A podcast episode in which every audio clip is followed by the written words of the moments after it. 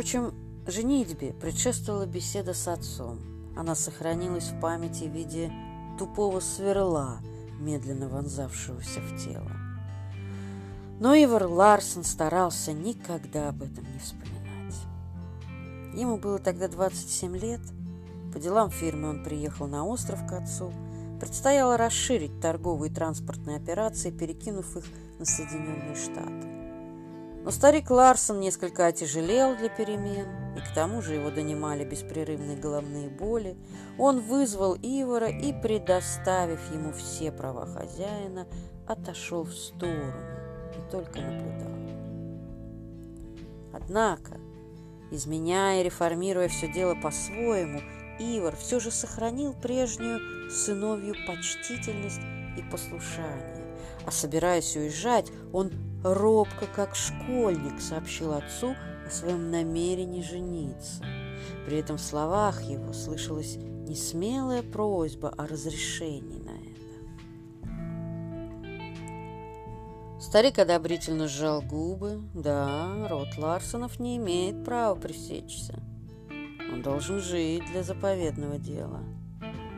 Но щеловидные глаза его таили какие-то сомнения.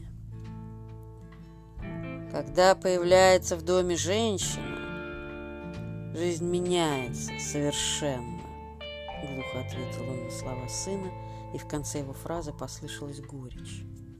Ивар молчал. Старик устало заволочил ноги, останавливался и несколько раз вдыхал и кряхтел. Было видно, что мысли его с большим трудом укладываются в слова. «Поэтому», — продолжал он, Первая твоя задача – это выбрать себе такую жену, которая как можно меньше изменит твою жизнь. Ты еще не выбрал? Нет, кратко сказал Ивар. Это самое главное, озабоченно заметил старик. Иначе... Ну да иначе она сама станет для тебя гольфстримом и понесет тебя туда, куда ты вовсе не думал идти, и сопротивляться ей будет трудно. Самые сильные из нас иногда бывают слабы, как моллюски. И если хочешь одолеть ее, я говорю о женщине, брось ее. Отойди в сторону, как это сделал я. Иначе на шее у тебя или даже в мозгу Будет тяжелый груз, всю жизнь он будет тащить тебя вниз. Вслед за тем нетвердыми усталыми шагами он подошел к шкафу, где хранилась шкатулка из черного дерева, порылся немного и в молчании положил на стол перед сыном пожелтевший пакет. «Вот, посмотри», — сказал он застенчивой хмурости. Ты убедишься, что я победил. Я вовремя отвел от себя эту напасть, чтобы она не мешала мне заниматься моим делом. Здесь ты все узнаешь, и ты поймешь, как все пошло бы по-иному, если бы случилось иначе. Ивар недоумевающе протянул руку к пакету, но старик торопливо предупредил его и прикоснулся к пакету пальцами. «Погоди», — сказал он. Прочтешь, когда я уйду. А потом можешь все уничтожить. Я это храню для тебя. Чтобы предостеречь от непоправимых глупостей. Да-да, когда-нибудь люди поймут, что любовь всякие такие вещи – это болезнь. Постыдная болезнь. Ее надо презирать, как оспу, лихорадку или чуму – когда человек пьянеет от женщины, это в тысячу раз хуже, чем опьянение от виски. Я чуть было сам не заболел, но меня спас счастливый случай. Я воспользовался им, чтобы отмахнуться раз и навсегда. Раз и навсегда. Кажется, я все сказал. Я теперь пойду прилягу. Голова у меня тяжелая, точно в ней свинец. Когда он вышел, Ивар, все еще недоумевая, стал раскрывать пакет, спрашивая себя, чем еще хочет его напутствовать отец. Развязав шнурок, припечатанный сургучом, Ивар деловито и осторожно отогнул края пожелтевшей бумаги и распрямил ее ладонью. Но пакет все еще не был раскрыт. Под пожелтевшей бумагой оказалась другая.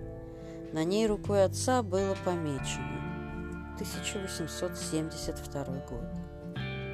Ивар пожал плечами. Ненадолго задумавшись, он быстро развернул бумагу, ощупал руками показавшийся картон и, перевернув его, обнаружил три фотографических снимка. На них была изображена одна и та же голая женщина в развратных позах. От смущения за отца, хранившего такие картинки, его наглянулся на дверь. Не стоит ли он здесь? Нет, не было никого. Ивар снова пожал плечами. Ну да, эта бесстыжая девка была неплохо сложена. Каким, однако, распутством надо обладать, чтобы в таком виде позировать перед фотографом? Но откуда это попало к отцу? И для чего эта коллекция показывается ему, Ибору, перед тем, как он собирается жениться? И что все это значит? Не на живом ли примере хочет старик показать, какие бывают женщины? Или, может быть, старые отцовские грешки? Округленные формы ногого зазывающего тела неудержимо влекли к себе – Ивар то отодвигал от себя эти бледные снимки, то смущенно приближал их глазам, растерянно замигавшим. Но вдруг резко сверкнуло зрительное воспоминание. Ивар вздрогнул, покраснел и замер. В неясных чертах бесстыжей женщины, особенно в тонких бровях ее, устремленных прямо к вискам, он узнал свою мать. Годливость, ужас и смертельная боль судорожно стянули мускулы его застывшего лица, сдавили, сузили горло, и Ивар Ларсен, задетый неожиданностью, чуть ли не впервые за всю свою жизнь, громко засмеялся. Правда, смех был криплый, глухой, походивший на лай собаки во сне. Но он удивил самого Ларсона, заставив его еще раз вздрогнуть и задержать дыхание. Прошла секунда, может быть, две. Ивар, стараясь не смотреть на снимки, быстро прикрыл их бумагой и отодвинул подальше. Но тут глаза его упали на письмо, которое лежало на дне пакета и до сих пор оставалось незамеченным. Ивар нерешительно взял его в руки, помахал им в воздухе Читать или не читать, ведь это письмо матери. Украдкой от самого себя скользнул он по словам обращения, написанным по-английски, и, убедившись, что это не мать писала, принялся читать. Некто, совершенно Ивору неизвестный, писал следующее. Уже давно я ощущаю в своей душе сильнейшее желание просить у вас извинения за, за совершенное мною, но я решился на это только сейчас, считая, что мое письмо несколько удовлетворит ваше законное чувство злорадства. Известная вам особа со времени ее приезда в Европу живет в Париже. Первые два года, растерявшись в таком шумном городе, как столица Франции, она вела себя скромно и тихо, изучая под моим руководством французский язык и некоторые науки. Однако ее чувственная и порочная натура, ее природные склонности внезапно дали себя знать, и вашему покорному слуге пришлось испытать с ее стороны такое же предательство, какое до него испытал ее супруг. Я был оставлен ради какого-то ничтожного актера из оперетки – все достоинства которого заключались в умении бесстыдно танцевать новый танец, именуемый канканом. Мои настойчивые попытки вернуть ее к порядочной жизни привели только лишь к озлобленности против меня, выразившейся в том, что эта жалкая женщина под несомненным воздействием опереточного комедианта не постеснялась меня, человека науки и философа, клеветнически обвинить в утайке некоторых из ее драгоценностей. Занятый исключительно научным трудом и крайне непрактичный в житейских делах, я был застигнут врасплох. К тому же с французской юриспруденцией я еще не успел как следует ознакомиться. Все это привело к тому, что я проиграл процесс и, будучи совершенно невиновным, был возмутительнейшим образом приговорен к годичному заключению в тюрьме. Естественно, что не чувствуя за собой никакой вины, я бежал к себе на родину, встретившую меня, кстати, сказать, чрезвычайно гостеприимно. Из скромности я умолчу о тех почестях, которыми меня удостоили разные университеты и академии, но зато я должен с горечью сообщить вам, что ничтожный актер, отобрав у нее все драгоценности, в том числе жемчужное ожерелье, свел ее с одной из тех дам, которые содержат веселые салоны. Здесь она, я говорю об известной вам особе, очень скоро выделилась своими отрицательными сторонами и окончательно вступила в общество тех безнрав... безнравственных женщин, которых по-французски именуют кокотками. Будучи далеко от Парижа, я, конечно, не мог воздействовать на ее поведение в том смысле, чтобы она не порочила ваше, вашего почтенного имени, и ограничивался только тем, что помогал ей из своих скудных средств, добываемых мною исключительно научным трудом. Всего я на нее израсходовал свыше 1200 долларов.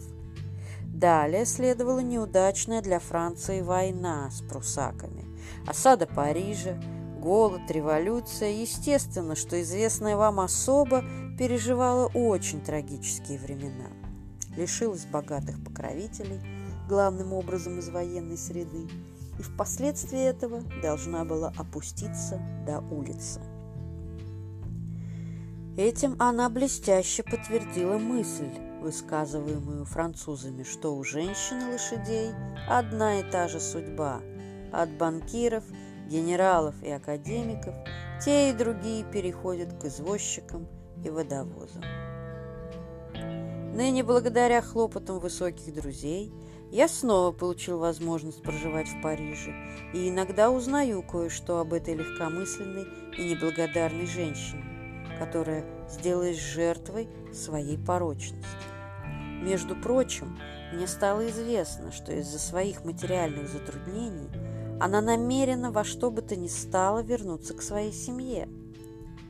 Хорошо зная ее новые привычки, склонности и манеры, я полагаю, что появление этой особы в вашем почтенном доме вызовет самые отрицательные последствия по отношению к вашим детям, и поэтому позволю себе дружески об этом предупредить вас. Думаю, что для обеих сторон было бы всего лучше, если бы вы согласились издали помогать ей, высылая примерно 200 долларов ежемесячно. Для Парижа эта сумма очень невелика, но она даст ей возможность жить, не бедствуя и не позоря вашего доброго имени. Доказательство же того, что все вышесказанное есть правда, я посылаю вам фотографические снимки, из которых вы собственными глазами убедитесь в своеобразных склонностях той особы, которая доставила столь много огорчений вам и вашему покорному слуге. Прочитав это письмо, Ивар подумал немного спокойно взял снимки и, стараясь не глядеть на них с медленной аккуратностью, разорвал их на разные, равные, мелкие куски. Письмо прочел еще раз. Некоторые фразы при вторичном чтении вызвали перед ним чье-то отвратительное подленькое лицо. Чтобы отделаться от этого видения, Ивар разорвал и письмо. Обрывки его он присоединил к клочкам картона, перемешал их и все вместе сжег на большой глиняной тарелке, в которой до того лежала земляника. Вместе с последним мерцанием дымного пламени исчезла и едкая горечь, в течение получаса уязвлявшая мозг. Ибор встал, встряхнулся и облегченно вздохнул, точно освободившись от наваждения. Все прошло.